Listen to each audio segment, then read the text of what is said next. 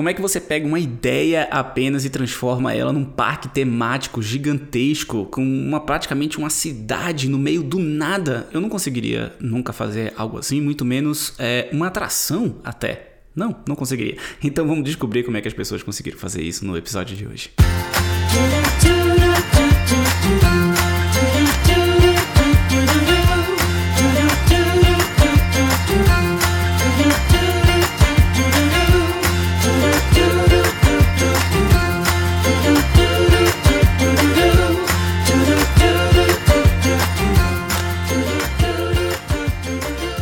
Seja bem-vindo, viajante! Eu sou Nilson Júnior e você está no podcast para quem adora falar sobre o melhor assunto que existe na face da Terra, que é viajar. Tamo de volta, tamo de volta para a segunda temporada desse formato incrível. Cara, aprendi tanto, aprendi tanto. A gente fez 26 episódios na primeira temporada, já imaginou? Caramba, eu não imaginava e eu quero agradecer a todo mundo que escutou, todo mundo que compartilhou, todo mundo que colocou as suas, os seus reviews. Sim, um monte de reviews, 5 estrelas incrível.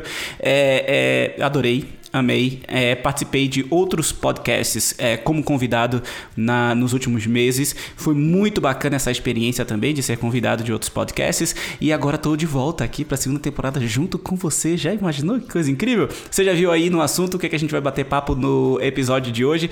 Mas é, primeiro deixa eu te agradecer também por estar aqui é, e te avisar que você pode mandar uma mensagem para mim. Sim, você pode mandar uma mensagem de áudio através do aplicativo do Anchor ou no link que está aqui na descrição do episódio. Ou, claro, manda uma mensagem no YouTube, youtube.com.br bilhete, por favor, instagram.com bilhete, por favor. É, facebook.com barra um bilhete, por favor. Qualquer coisa barra um bilhete, por favor. Eu tô lá e tô te esperando. Me manda mensagem, manda seu comentário, me manda sua sugestão, me manda sua ideia, me manda sua reclamação, me manda sua pergunta. Sim, quem sabe a gente não faz uns episódios aqui bacanas respondendo as perguntas de vocês.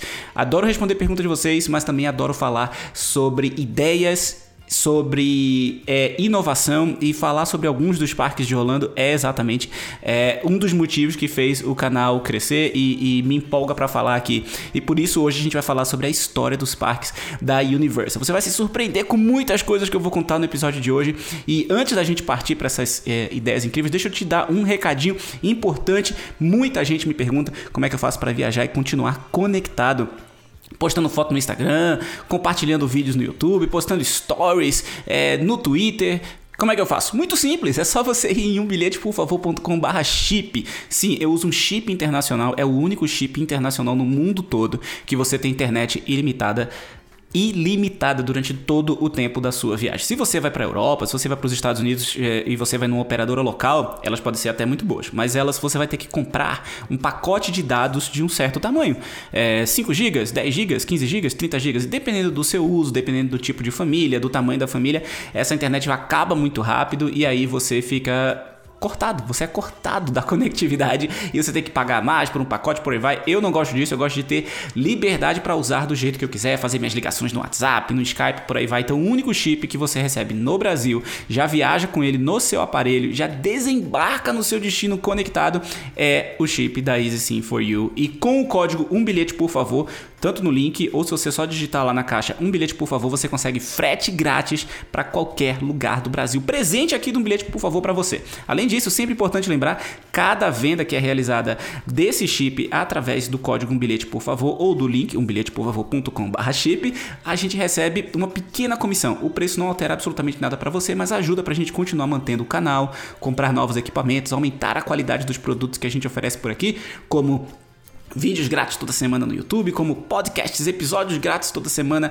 aqui também no seu celular, no seu computador, no seu carro. A gente está aqui, todo o conteúdo é gratuito, mas é muito bacana de ter esses parceiros que ajudam a gente a continuar mantendo tanto o canal quanto os episódios aqui do Viajantes. Então vai lá em umbilheteporfavor.com/barra chip, faz a sua cotação sem compromisso nenhum e viaje conectado. Tá combinado? Agora vamos para o episódio de hoje.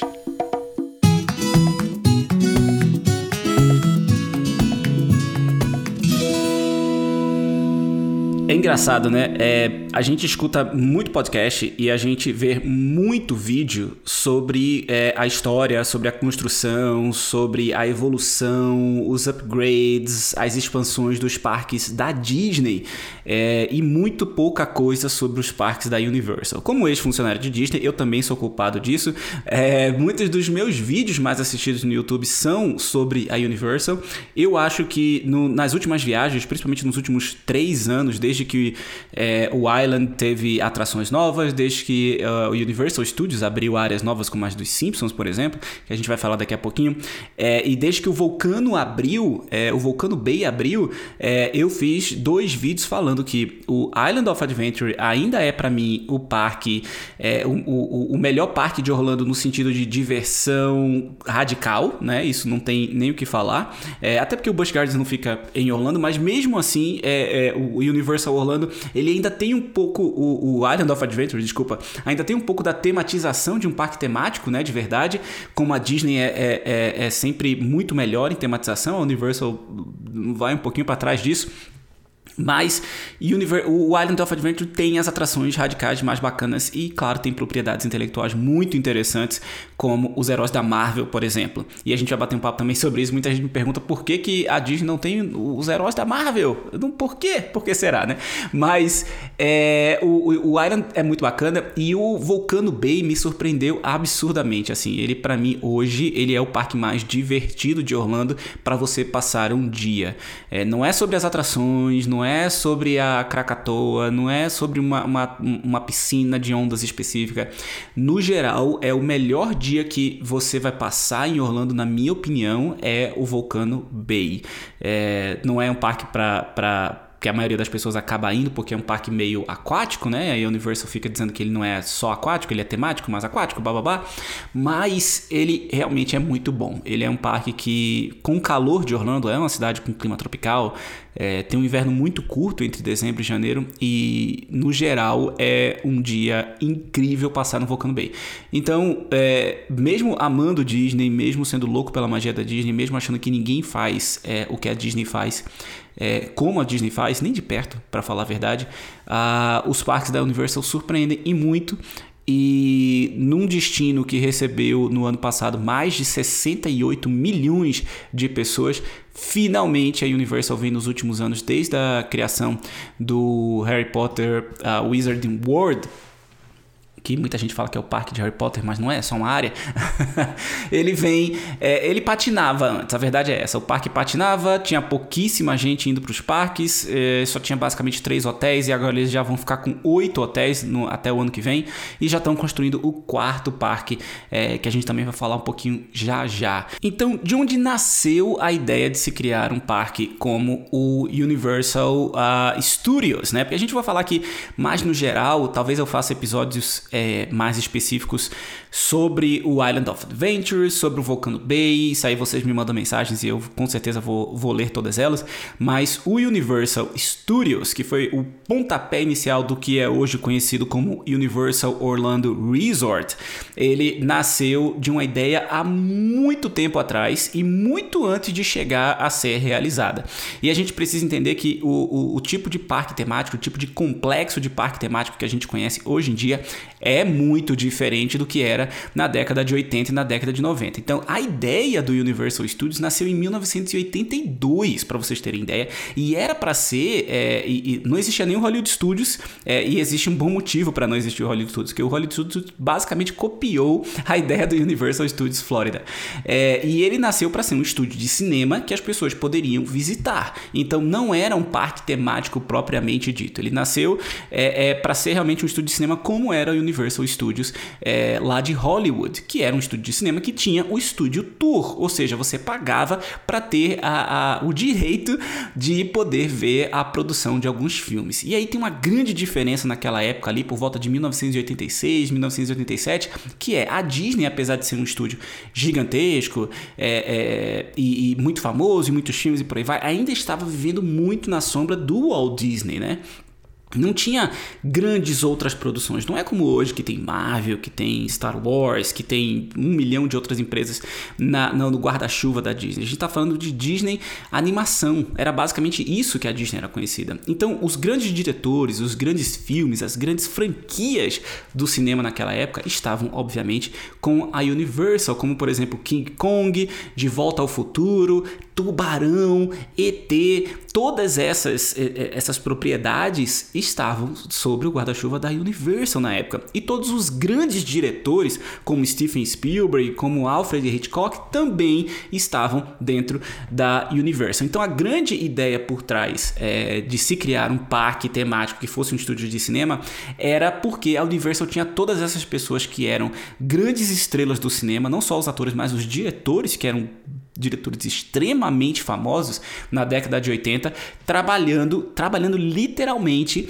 no design do parque, principalmente Steven Spielberg, que foi cofundador do parque e inclusive é, foi um dos produtores de uma das primeiras atrações do parque, que foi o De Volta para o Futuro, que era um simulador e ele também ajudou na concepção do, do King Kong, que foi outra das atrações que começaram ali no parque. Então, basicamente o que aconteceu foi que em 1986, finalmente a Universal comprou terra em Orlando e anunciou que iria abrir um parque em dezembro de 1989. Olha só, 1986 é o ano que eu nasci. Foi o ano que eles avisaram que iam criar um parque temático. Mas isso não aconteceu é, como eles estavam prevendo. Na verdade, quando eles começaram com a ideia lá em 1982, a ideia era fazer um grande complexo. A ideia era mais ou menos ir como a Disney estava indo, né? Uma junção de parques temáticos com resorts. E aí você tem uma família que, em vez de passar um dia no parque temático, ela vai passar as férias inteiras ali, 7, 10, 15, 20 dias gastando dinheiro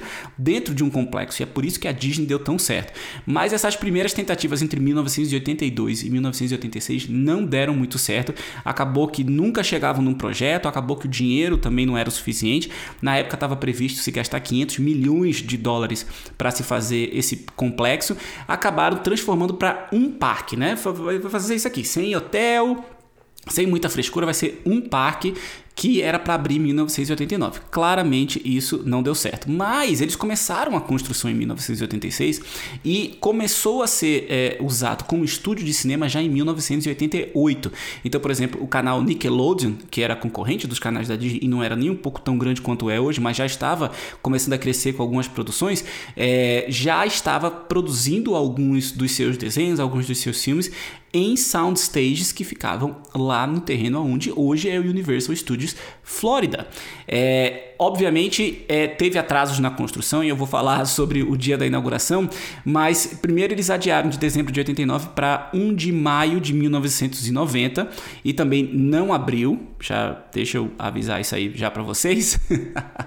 em janeiro, é, na verdade, 31 de janeiro de 1990, ele foi adiado para 1 de maio de 1990 e aí finalmente abriu as portas para o público às 8 horas da manhã do dia 7 de junho. Na verdade, no dia 21 de maio, ele começou a abrir as portas como o, o famoso soft opening, né? Em que ele abre a porta para alguns convidados, para algumas pessoas que moram no local. O ingresso naquela época era metade do preço, então era 15 dólares e 95 centavos antes do parque abrir de verdade, né? Antes do, do dia 7 de junho, que era porque eles sabiam que quase 90% das atrações do parque não estariam funcionando. Então era mais para as pessoas pessoas é, verem a parte de cinema, porque sim, era um estúdio funcional como é hoje o Universal Studios lá de Hollywood, né?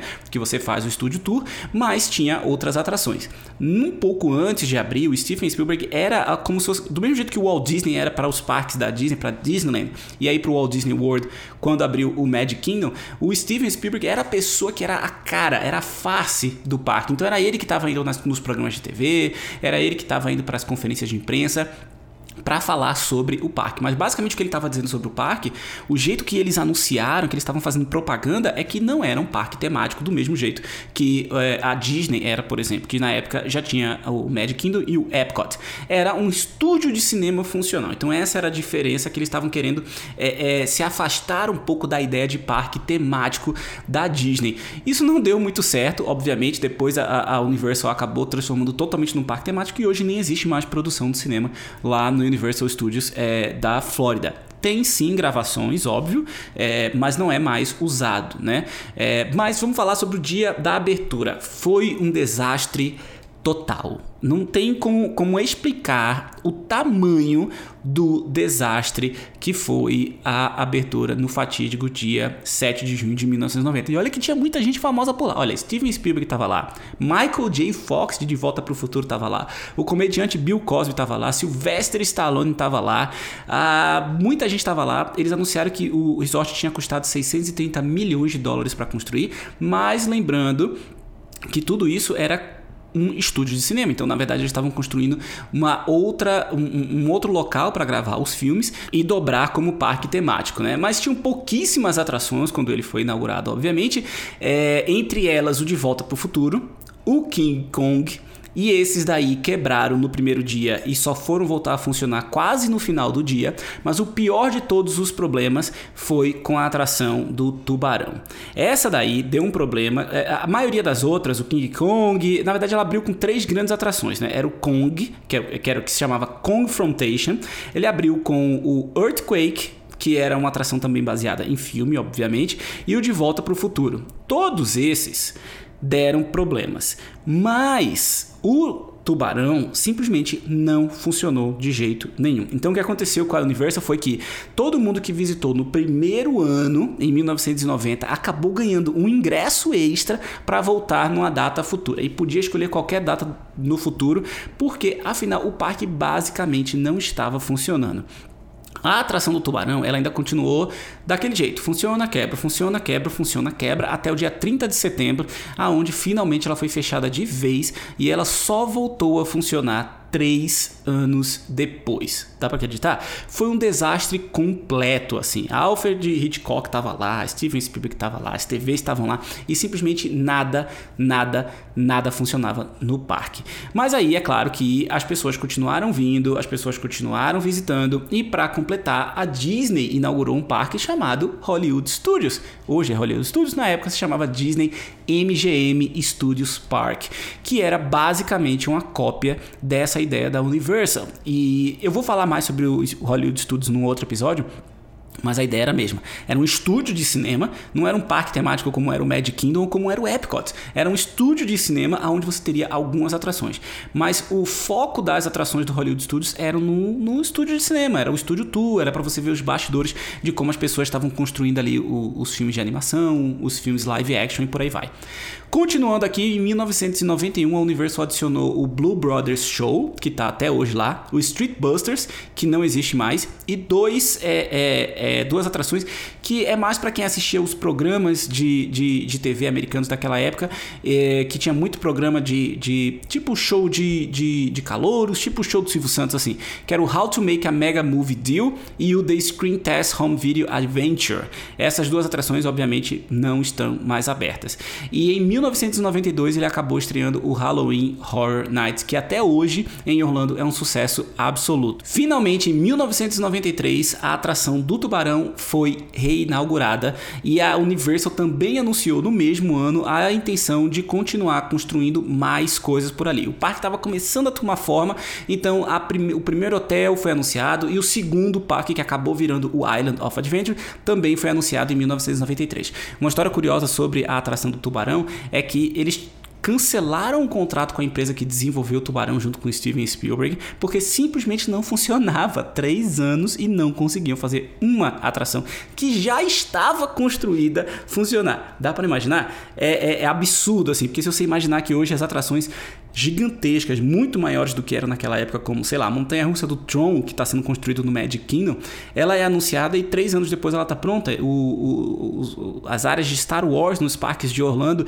e da Disneyland foram construídas em três anos, quatro anos. E aí, uma atração que já estava construída, que demorou ali quatro anos mais ou menos para o parque inteiro ficar construído e não funcionava de jeito nenhum. Eles tiveram que contratar uma outra empresa para finalmente fazer a atração funcionar. E é uma atração que durou muito tempo até finalmente o beco diagonal de Harry Potter ser instalado na mesma área.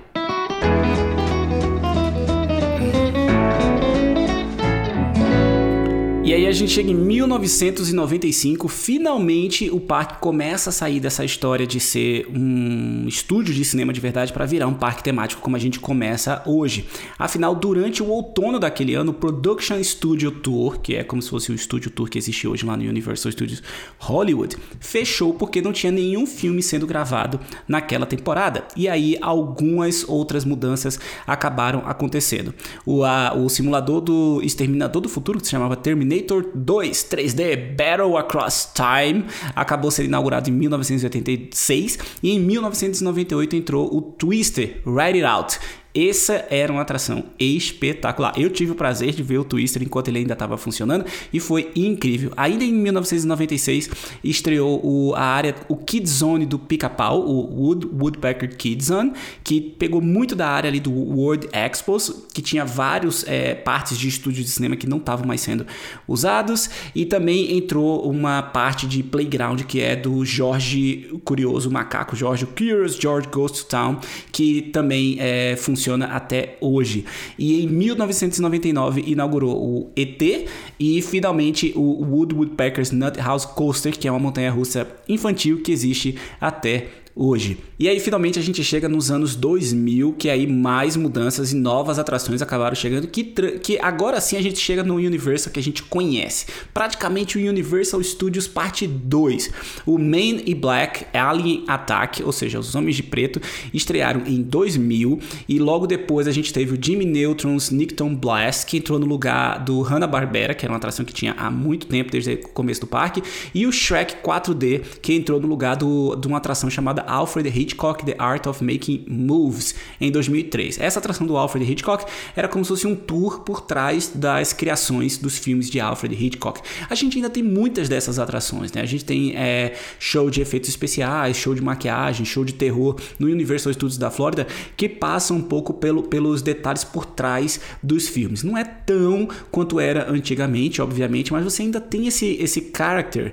É, é, esse pano de fundo de que é um estúdio de cinema funcional, apesar de não ser mais. Agora, as atrações que a gente mais gosta hoje aí no futuro, que substituíram as atrações principais do parque, ou seja, os Z-Tickets, aquelas atrações que mudam completamente a cara do parque, como o Kong, o De Volta para o Futuro, o Earthquake, eles começaram a assumir por volta de 2004. Então, se você foi para Orlando depois de 2004, você não viu nenhuma dessas atrações originais do parque, como por exemplo é, o Earthquake, que foi substituído pela Vingança da Múmia, uma das montanhas russas mais legais até hoje, que foi inaugurada em 2004, e a atração dos Simpsons, que foi inaugurada em 2008. Além disso, uma outra atração chamada Desastre, que hoje faz parte do Studio Tour de Hollywood, não existe mais em Orlando, foi inaugurada também em 2008. Essas atrações mudaram completamente a cara do parque. Então você tinha pequenas atrações ali que ainda relembravam a coisa do estúdio de cinema, mas agora a gente estava falando de grandes produções que estavam fazendo fazendo sucesso na época, como obviamente Vingança da Múmia, Homens de Preto e Simpsons, né? É, Shrek.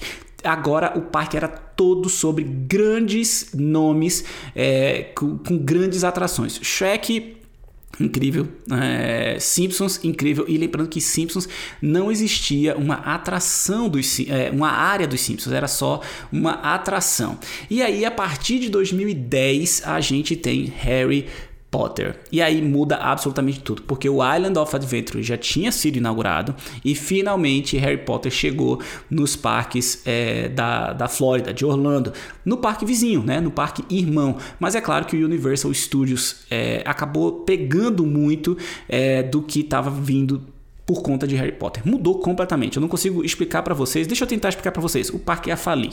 Basicamente era isso. O parque ia fechar. Os dois parques, tanto o Island of Adventure quanto o Universal Studios, tinham no máximo ali uns 5 anos de vida útil se não fosse Harry Potter. Então, se você gosta dos parques, mas não gosta de Harry Potter, você tem que agradecer do mesmo jeito, porque mudou completamente a cara dos parques. Assim, mudou absolutamente tudo, não tem nem, não, não tem nem o que falar. É, só algumas datas importantes que eu quero lembrar para vocês. O Back to the Future, ou seja, uma das atrações quase originais do parque, foi aberta um ano depois do parque, é, foi fechada no dia 30 de março de 2017. E aí, em 2012, a gente tem é, a adição do Universal Cinematic Spectacular, que é o show que existe no parque. A gente também teve a adição do Universal Superstar Parade, que abriu no dia 8 de maio de 2012. Minions, Despicable Me Minion Mayhem entrou no lugar de Jimmy Neutrons no dia 14 de março de 2011 e o Transformers 3, The Ride 3D entrou finalmente em 2013, é, entrando no lugar do Soundstage 44, que era um dos lugares originais usados para gravação de filmes.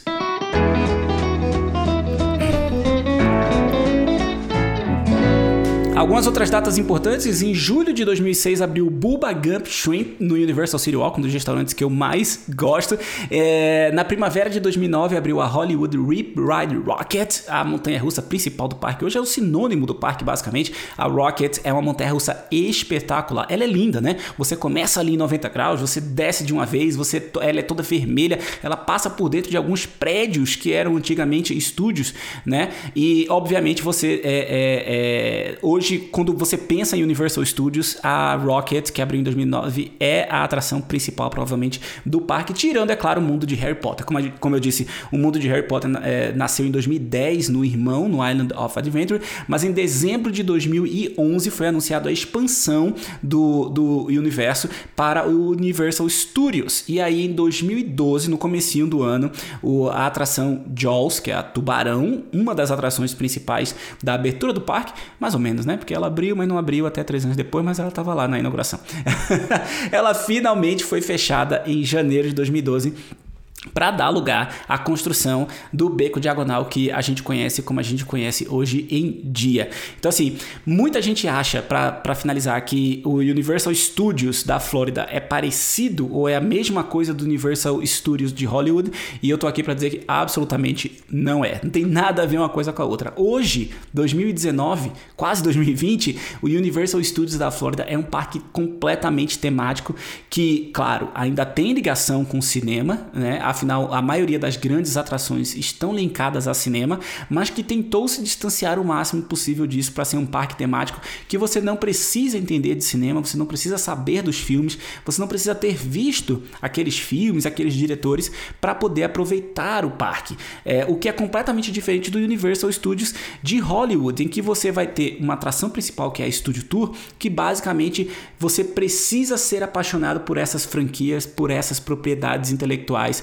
para curtir o parque da mesma maneira. Afinal, você vai estar tá passando ali pelo Bates Motel, você vai estar tá passando pelo cenário de Velozes e Furiosos, você vai estar tá passando pelos cenários de Guerra dos Mundos, você vai estar tá passando por cenários de séries de TV e filmes que fazem muita diferença. É claro, você está em Hollywood, você está na terra do cinema então, obviamente que faz muito mais sentido ter uma atração como essa lá, é, enquanto o Universal Studios aqui acabou se expandindo bastante. E aí a gente sabe que uh, depois do Island of Adventure, a Universal fez diversas reformas no City Walk, que é a, a parte de lazer, de cinema, bares, restaurantes, baladas. É uma área muito mais adulta do que é Disney Springs, né, que antigamente se chamava Downtown Disney.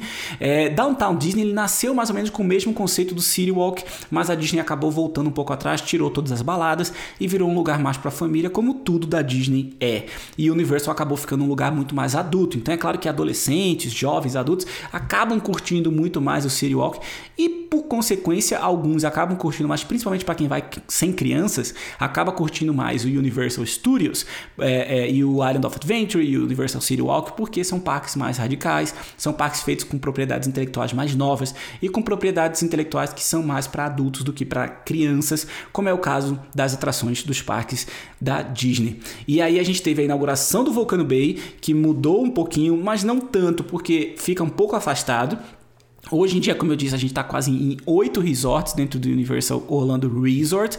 A gente tem sete já e vai ser inaugurado mais um em 2020. E acabou de ser anunciado esse ano o Epic Universes, um novo parque temático que promete vir para destruir todos os outros, basicamente. É, basicamente aconteceu. O Universal estava quase falindo, finalmente veio Harry Potter, salvou os parques, veio o Volcano Bay, sucesso total em Orlando é, de visitação. Veio o Beco Diagonal, mais outro sucesso, mais outro blockbuster blockbuster, outra aposta acertadíssima da Universal, e hoje a Universal está páreo a páreo com alguns dos parques da Disney. Mas aí tem também uma diferença que eu quero falar aqui antes da gente encerrar o episódio de hoje. Muita gente acha que é, Disney tá perdendo visitante ou alguma coisa do tipo, o parque mais visitado da Universal é o sexto parque mais visitado dos Estados Unidos. A Disney tem seis parques temáticos espalhados pelos Estados Unidos, considerando né, os quatro parques de Orlando e os dois parques da Califórnia, e eles são os cinco primeiros parques mais visitados, sendo que os outros quatro parques de Orlando estão na lista ainda na frente do mais bem colocado da Universal. Então, assim, não tem comparação. A Disney tem quase 37, 36 resorts totalmente lotados, maiores dos que os da Universal. É, os parques têm mais capacidade, os parques recebem mais pessoas e a Universal está chegando agora, em 2020, no seu oitavo resort. A Disney vai chegar em 42 resorts até 2021 para comportar a quantidade de pessoas que visitam os parques, fora alimentar todo o resto da cidade, como a International National Drive e os outros bairros onde você tem casas para alugar e hotéis.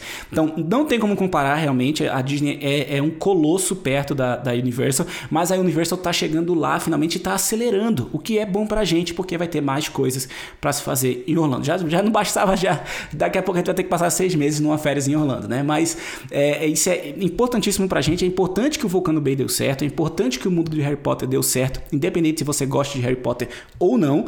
Mas e, e, e foram essas essas, esse conjunto de coisas que acabou dando é, possibilidade para a Universal de ter mais espaço, comprar mais terras em Orlando e anunciar o Epic Universe, que vai ser um parque muito gigante, vai ser maior do que todos os parques da Universal hoje juntos. Ele já vai inaugurar maior do que todos esses parques.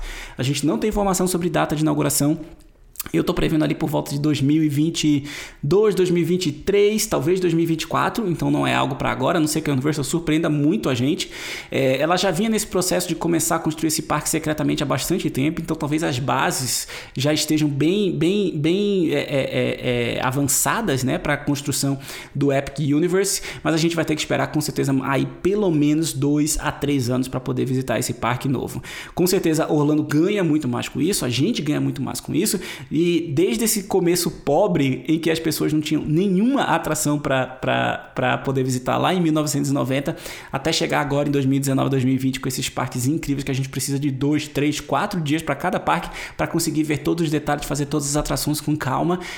Foi um longo caminho, com certeza, mas é, a gente não pode se arrepender, não é verdade? Porque tá, tá, são incríveis. O Universal Studios é incrível, o Island é simplesmente espetacular. Adoro o Vulcano e o Epic Universe está chegando aí para matar a gente de vontade de ficar voltando pro Orlando a cada 5 minutos, basicamente. E aí, gostou da história da Universal Studios de hoje? Eu espero que sim, eu espero que você tenha aprendido algumas coisas que você não sabia antes. Eu sei que eu aprendi.